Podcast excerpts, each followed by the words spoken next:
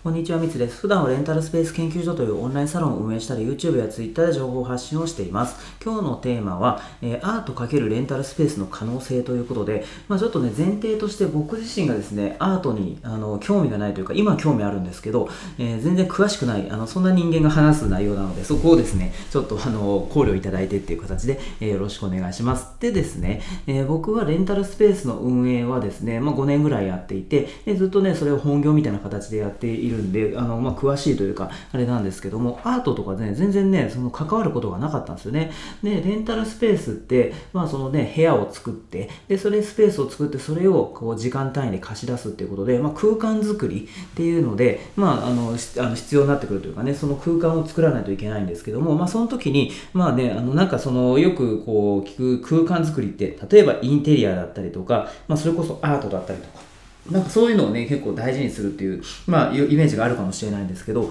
僕がこれまでやってたのって、えー、ダンスができるような、そんなね、スタジオを作ってたんですね。なので、もうね、殺風景というか、えー、壁なんかはもうね、壁に鏡を貼っつけて、で、あとフローリングにして、で、それで、あの、壁紙って普通賃貸物件だったらね、大体白の場合が多いんで、で、それであんまりなんかね、ごちゃごちゃ色をつけるっていうよりはもう白のままにして、で、それで、えー、特にね、壁紙とか何も気にせずに、そのまま、あの、オープンしてっていうことで、やってたんで、あんまりね、全然アートとかそういうのってインテリアとかっていうのも、あの、まあ、興味なかったというか、あんま関わることがなかったんですよね。でも実は最近だと、えー、そのダンスじゃなくて、その整体とかエステができるようなレンタルサロン、そっちを、えー、オープンしてるんですよね。で、そうすると、やっぱね、そのなんかね、白いままだとちょっとなんか殺風景な感じもするので、そこを壁紙を貼ったりとか、あのね、ちょっとインテリアに気をつけたりとか、そんなことをちょっとやり出しましたと。で、あとですね、レンタルスペースとは関係ないんですけども、えー、僕の自宅ですね、えー、そこをね、最近改装してるんですよ。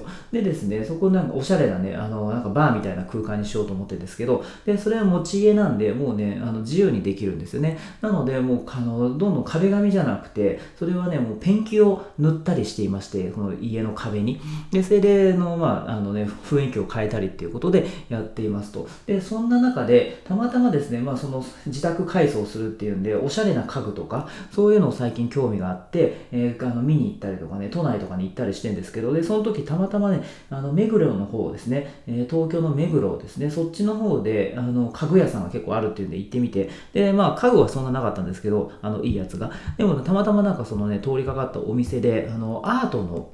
お店があって、で、まあ全然そのアートとかね、興味なかったですけど、まあなんかその結構、あの、バッと目立つような絵がね、あの、書いてあったんで、それちょっとね、その、あの、お店の中に行ってみて、で、それで、そう、そうするとね、すごかったんですよ、とにかく。で、まあそのお店の中に、まあこれまで描いた絵とか、あの、キャンバスに描いた絵とか、あとはそのもうね、あの、絵、建物自体のその中にもうそのまま直接絵を描いたりとか、っていうようなね、ことをされていってですね、いや、すごかったんですよ。で、全然その絵とかあの僕わからないんですけどもなんかねその絵のあの力強さというかそういうのを感じられていやこれいいなと思ったんですよね。なので僕の自宅にねなんかその今ってその普通にその塗料をペンキを塗っていますけどもまあそれだとねなんかまああの殺風景ではないけどまあまあねあの特徴がないって言ったらあれですけどあの一個インパクトを持たせるためになんかどっか壁の一部に絵を描くとかそういうのって結構ねありかなっていうふうに思ったんですよね。でですねあのまあ、それはそれで僕の家でやるとしてそれってレンタルスペースにも使えないのかなどうなのかなってちょっと思ったんですよね。でですねレンタルスペースって賃貸物件なんで基本でやる場合。僕も全部ね今10店舗やってますけど全てあの持ってる物件じゃなくて賃貸物件なんですよね。なのでそんなになんかね大掛かりの工事はできないというか、まあ、僕ちょっとねフローリングにしたりとかあの鏡貼るためにあの穴開けちゃったりしてますけどね。でもなんかねペンキで塗るとかっていうのはあのやってないというかですねまあそこまでなんか手間をかけられないというか、あとそもそもレンタルスペースなんであんまりなんかすごい、あの、まあ、かっこいい絵だって言ってもね、その人によって捉え方が違うんで、自分の家だったらいいけど、レンタルスペースって不特定多数のいろんな人が出入りするので、そんなになんかね、癖のある、えー、ものをね、なんか例えば絵とか、癖のあるインテリアとかだと、一部の人はいいかもしれないけど、なんかね、あの、あんまり一般受けしないとか、まあ、尖らせるっていうことで、で、それで集客できるっていう可能性もありますけど、ちょっとそのあたりが難しいかなっていうふうに思ってね、あんまりなんかね、その、尖った、そのことはねできできないというか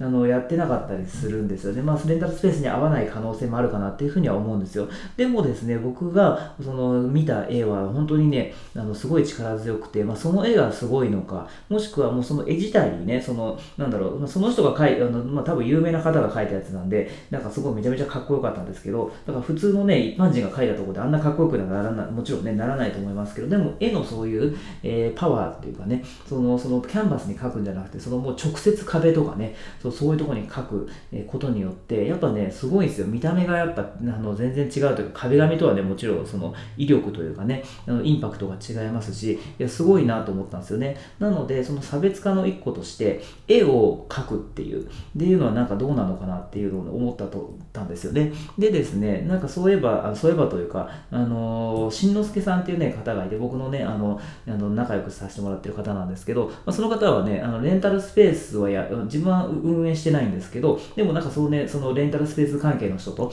結構仲良くしてあのくれててでその中であのね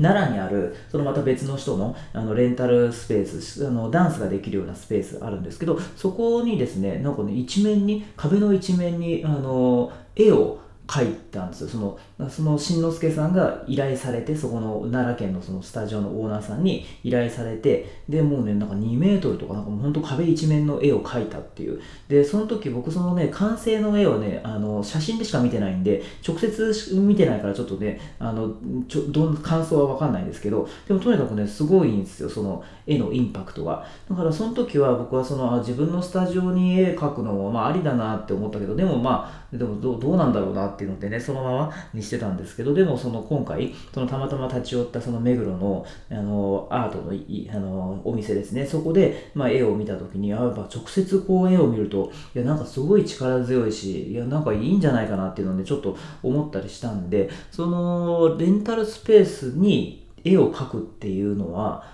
どうなのかなっていう。まあでもこの絵があるからであることによって売り上げにね果たしてどれぐらいつながるのかとか、えビジネス的に考えてどうなのかなっていうのはあるかもしれないけどでも実際のところまああの僕店舗がねあの10個ぐらいあるのでそのうちの1個にねちょっと絵を描いてみるとかもしくはちょっと最初ねあの店舗っていうのもあれなんで自分の家にあの絵を描いてもらうとかね、なんかそういうのをしてみると、あのもしかしたらいいのかなと。で、結局これって僕はね、そのなんか絵をね、ただただ見たというかですね、あのまあ素人ながら絵を見て、で、それですごいいいなっていうふうに感じて、で、それで自分のやってる仕事のあのレンタルスペースになんかつなげられないかなっていう、めちゃめちゃ短絡的な話ではあるんですけど、でも、あのそれってあんまりなんかそのレンタルスペースかけるアートみたいなことで、え活動してる人ってなんか僕の中ではいないというか、多分いないと思うんですよね、そういう人が。だからそれって、まあ、需要がね、あのないから別にそういうのがないのかっていう可能性もありますけど、でもなんかそういうふうに新しい可能性を探るというかですね、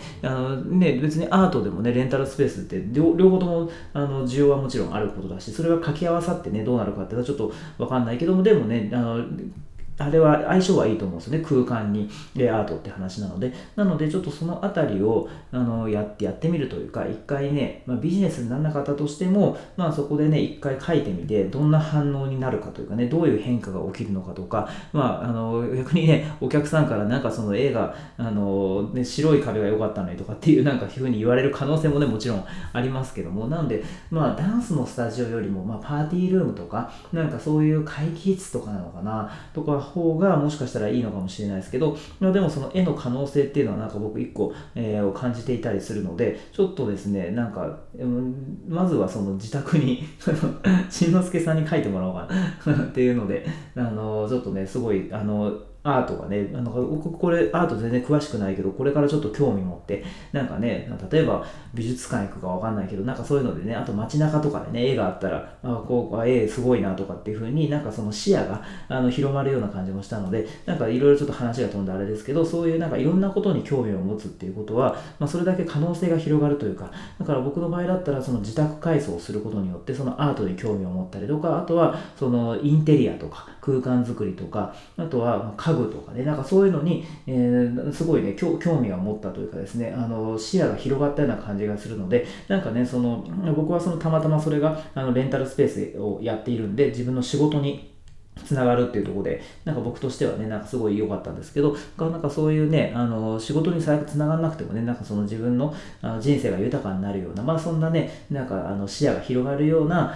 えー、活動というか、そういうのが見つかると、すごいなんかね、楽しいなっていうふうに思うので、ぜひなんかね、その見つけてもらえたらというかですね、あのそういう意味ではその自宅改装とかなんか DIY とか空間作りって結構なんかね、あの面白いと思うので、なんかね、僕すごい興味あるんで、そういうなんかあの仲間みたいなの欲しいなと思ってるんで、あのなんかね、あのぜひ詳しい方はですね、教えてくださいというか、で僕ん家今改装してるんで横浜にあるんですけど、あの完成したら、えー、遊びに来ていただけたらっていうふうに思います。ということで今回ですね、えー、アート×レンタルスペースの可能性というテーマでお話をさせていただきました。今回も最後まで聞いてくださって本当にありがとうございました。